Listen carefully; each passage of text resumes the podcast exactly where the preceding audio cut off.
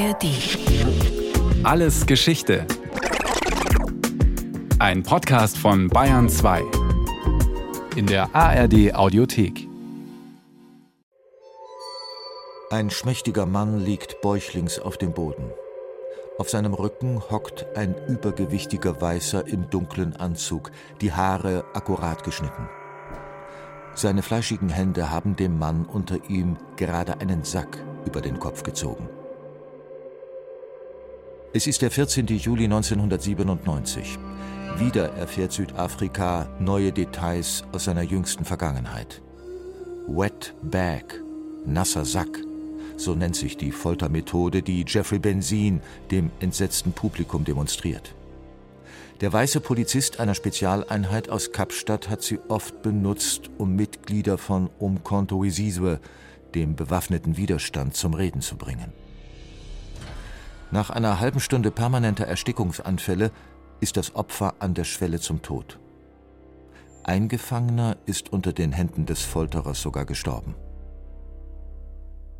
noch einmal zu zeigen, wie er die Gefangenen misshandelte, dazu hatte Tony Yengeni den weißen Ex-Polizisten aufgefordert.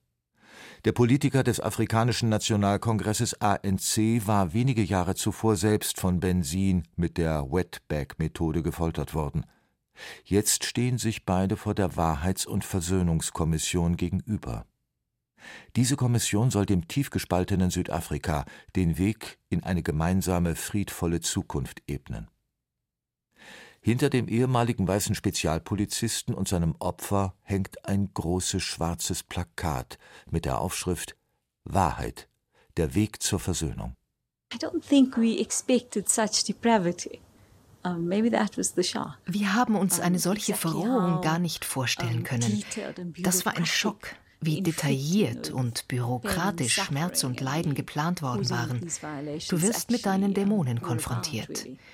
Es gibt dir die Möglichkeit, in die Seele deines Landes zu sehen. Aber du stellst dir auch selbst die Frage, habe ich genug getan, um das, was passiert ist, zu verhindern? Hätte ich mehr tun können? Did you do enough to prevent what happened and could you have done more? Jasmin Suka ist Menschenrechtsanwältin und eines von 17 Mitgliedern der Kommission. Präsident Nelson Mandela persönlich hat sie berufen. Geleitet wird die vom Parlament initiierte Kommission von einem der geachtetsten Männer Südafrikas, von Erzbischof Desmond Tutu. Zwei Jahre lang, von 1996 bis 98, bringen mehr als 20.000 Menschen mit ihren Aussagen Licht in die dunkelsten Abgründe der Apartheid. Sie enthüllen systematische Einschüchterung, Folter, Mord, Verstümmelung. Angehörige wollen das Schicksal ihrer verschwundenen Kinder, Männer, Schwestern, Brüder aufklären. Oft stehen sie den Peinigern zum ersten Mal gegenüber, finden zum ersten Mal überhaupt Gehör. We had to use buckets wir mussten Eimer benutzen, um das Blut, das auf dem Fußboden war, herauszutragen. Die Polizei hatte nicht einmal so viel Anstand, uns über den Tod unserer Kinder zu unterrichten.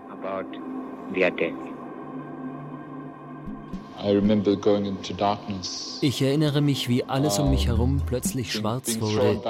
Die Wucht der Briefbombe schleuderte mich zurück. Meine Hände wurden abgerissen. Ich verlor ein Auge. Meine Trommelfelle platzten.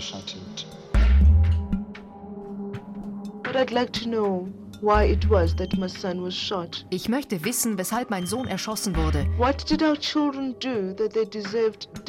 Was haben unsere Kinder getan, dass sie den Tod verdient haben?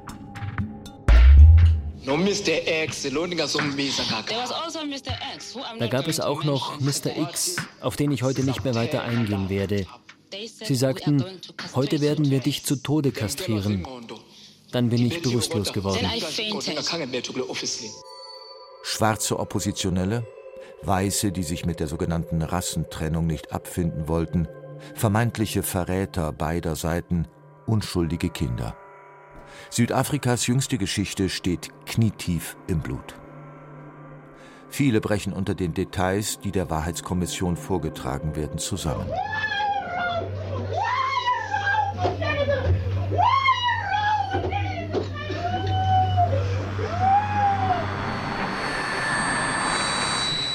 Das staatliche Radio überträgt jede Anhörung live, Minute für Minute, zwei Jahre lang.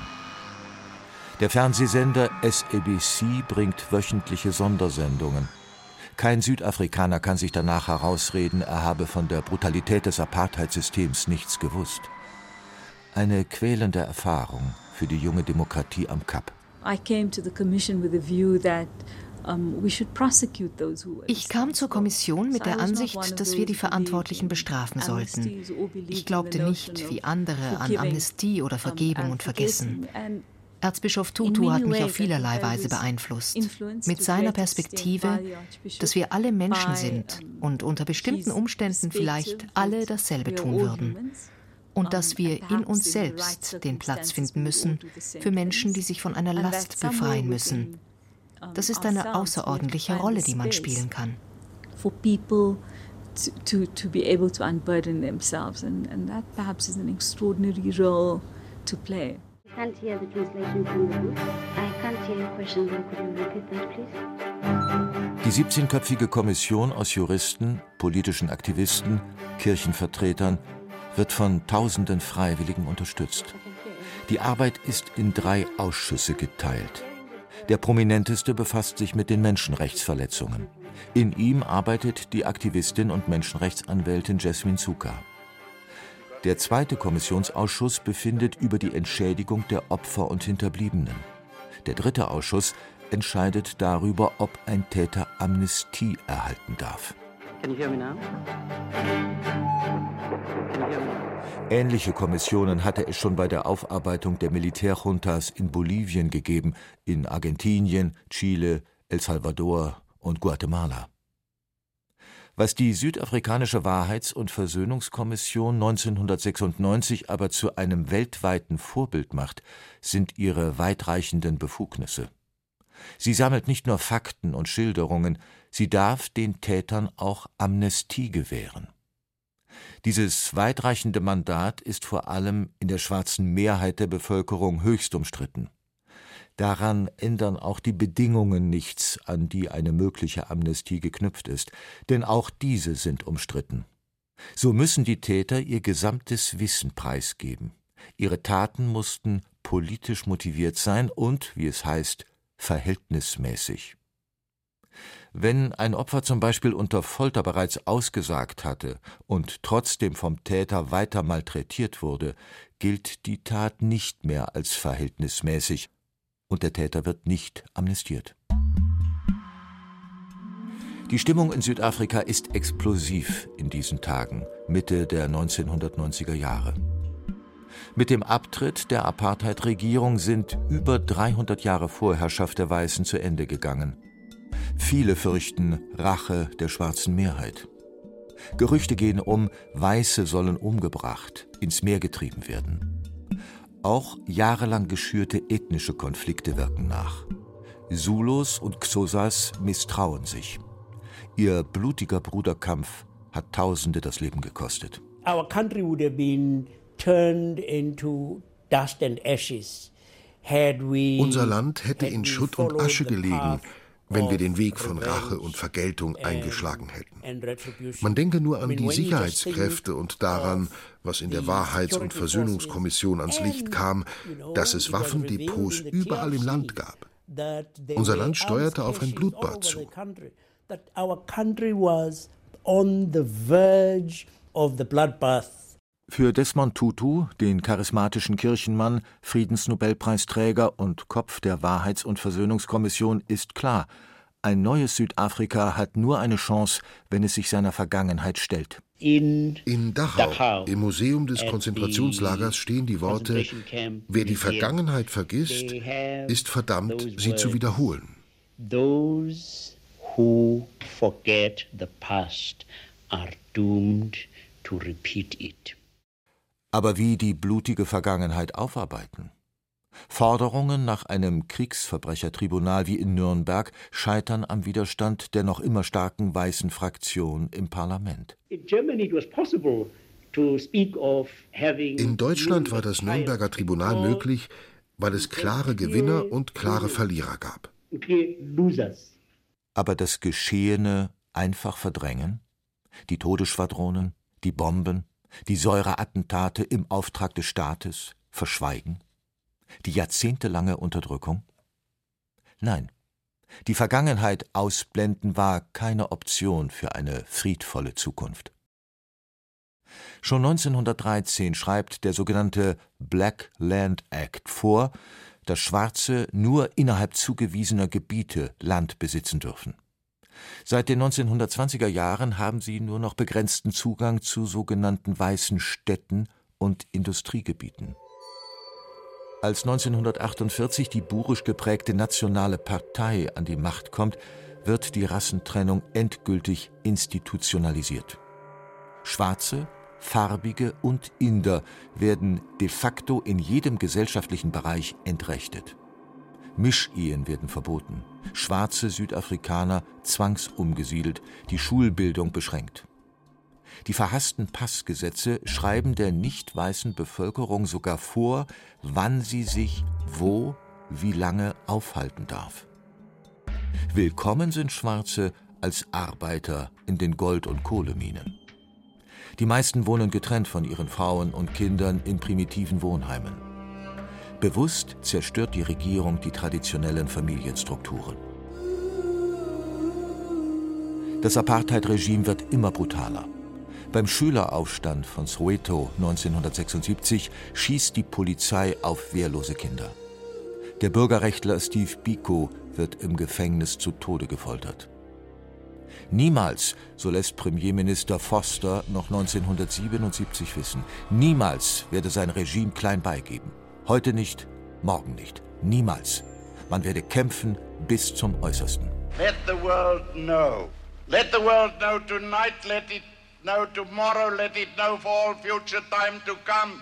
Small as we are, situated as we are, we will fight to the end with what we've got. Der interne Widerstand wächst, auch der Druck von außen. Ende der 1980er Jahre fällt die Mauer. Das Apartheid-Regime verliert die letzten kalten Krieger an seiner Seite. Die bürokratische Trennung nach Hautfarbe in allen Lebensbereichen verschlingt Unsummen. Die Militär- und Polizeiausgaben sind horrend. Und dann sind da noch die internationalen Sanktionen, die sich auswirken. 1993 hat das weiße Südafrika 25 Milliarden Dollar Auslandsschulden und kann sie nicht mehr bedienen. Der Apartheidstaat ist politisch und ökonomisch am Ende. Ein Jahr später, 1994, finden die ersten demokratischen Wahlen statt. Mit Nelson Rolihlahla Mandela wird der erste schwarze Südafrikaner Präsident.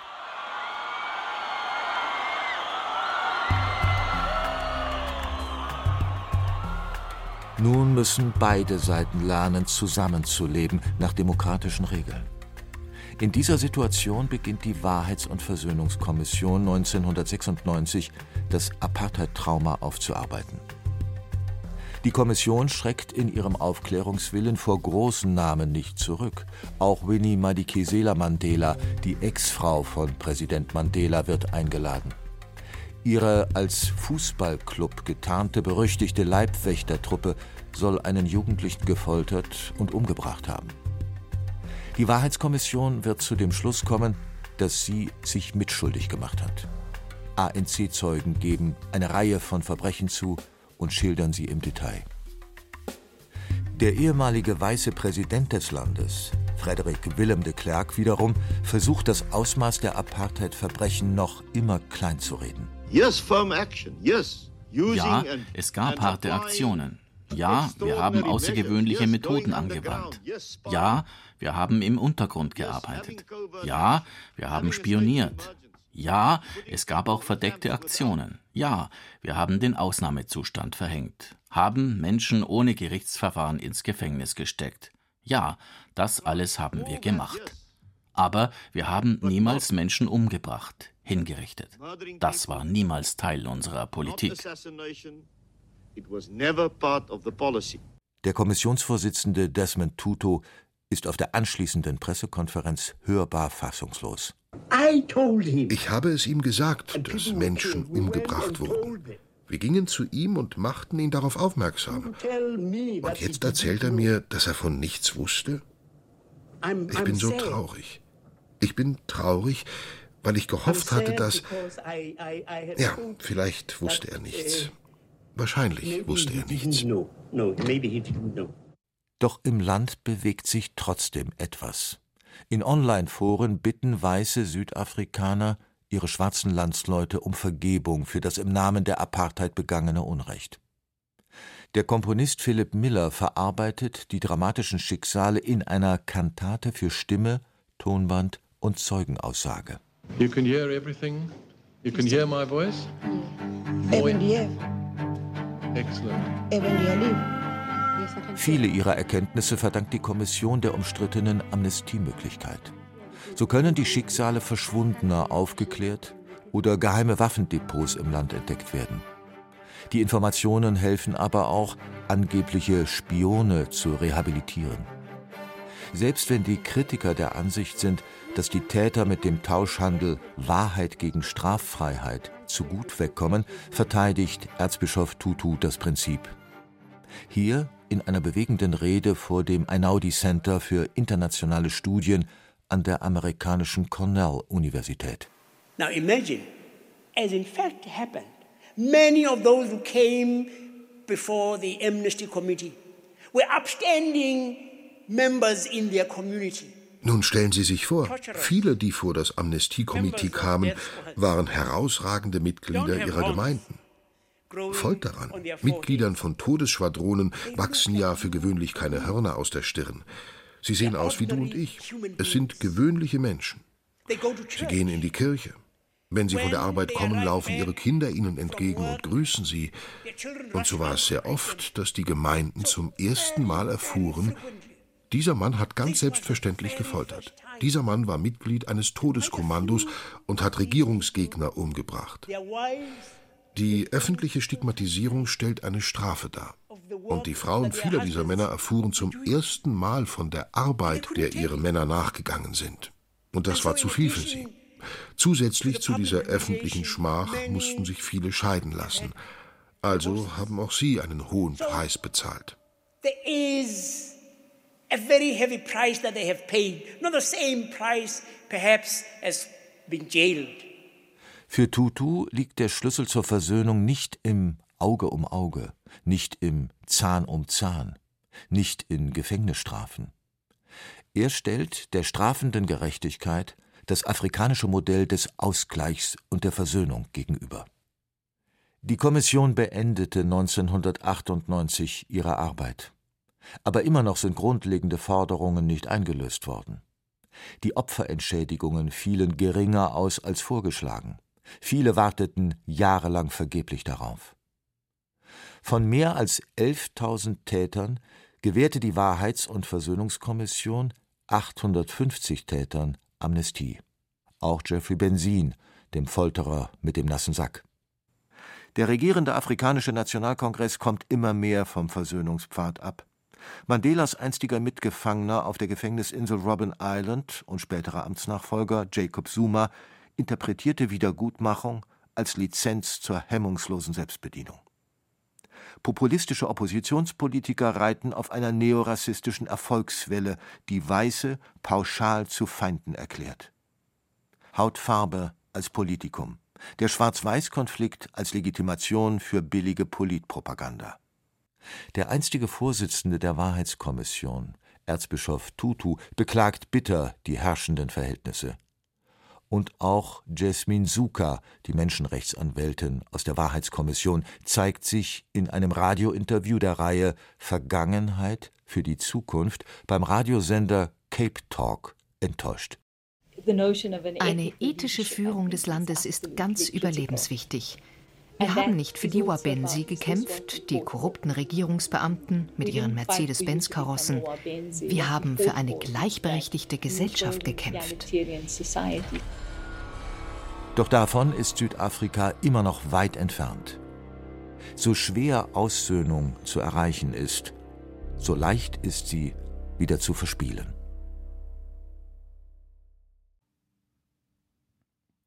Katrin Hennecke über den Weg der Versöhnung in Südafrika in den 1990er Jahren nach dem Ende der Apartheid.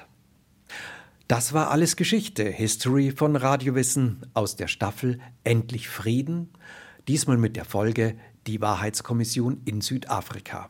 Übrigens, Apartheid ist im Völkerrecht ein Verbrechen gegen die Menschlichkeit.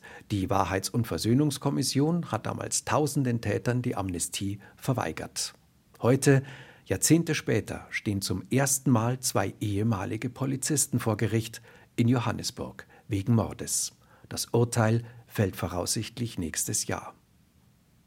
In dieser Folge haben gesprochen Andreas Naumann, Julia Cortes, Stefan Wilkening, Michael Hafner und Florian Schrei. In der Technik war Christian Schiemöller, Regie Martin Trauner. Redaktion Nicole Ruchlack. Lust auf noch mehr Geschichte? Dann können Sie oder könnt ihr alles Geschichte History von Radiowissen abonnieren. In der ARD Audiothek oder überall, wo es Podcasts gibt. Und wer noch mehr zum Thema hören oder schauen möchte, dann lohnt sich ein Blick in die Show Notes.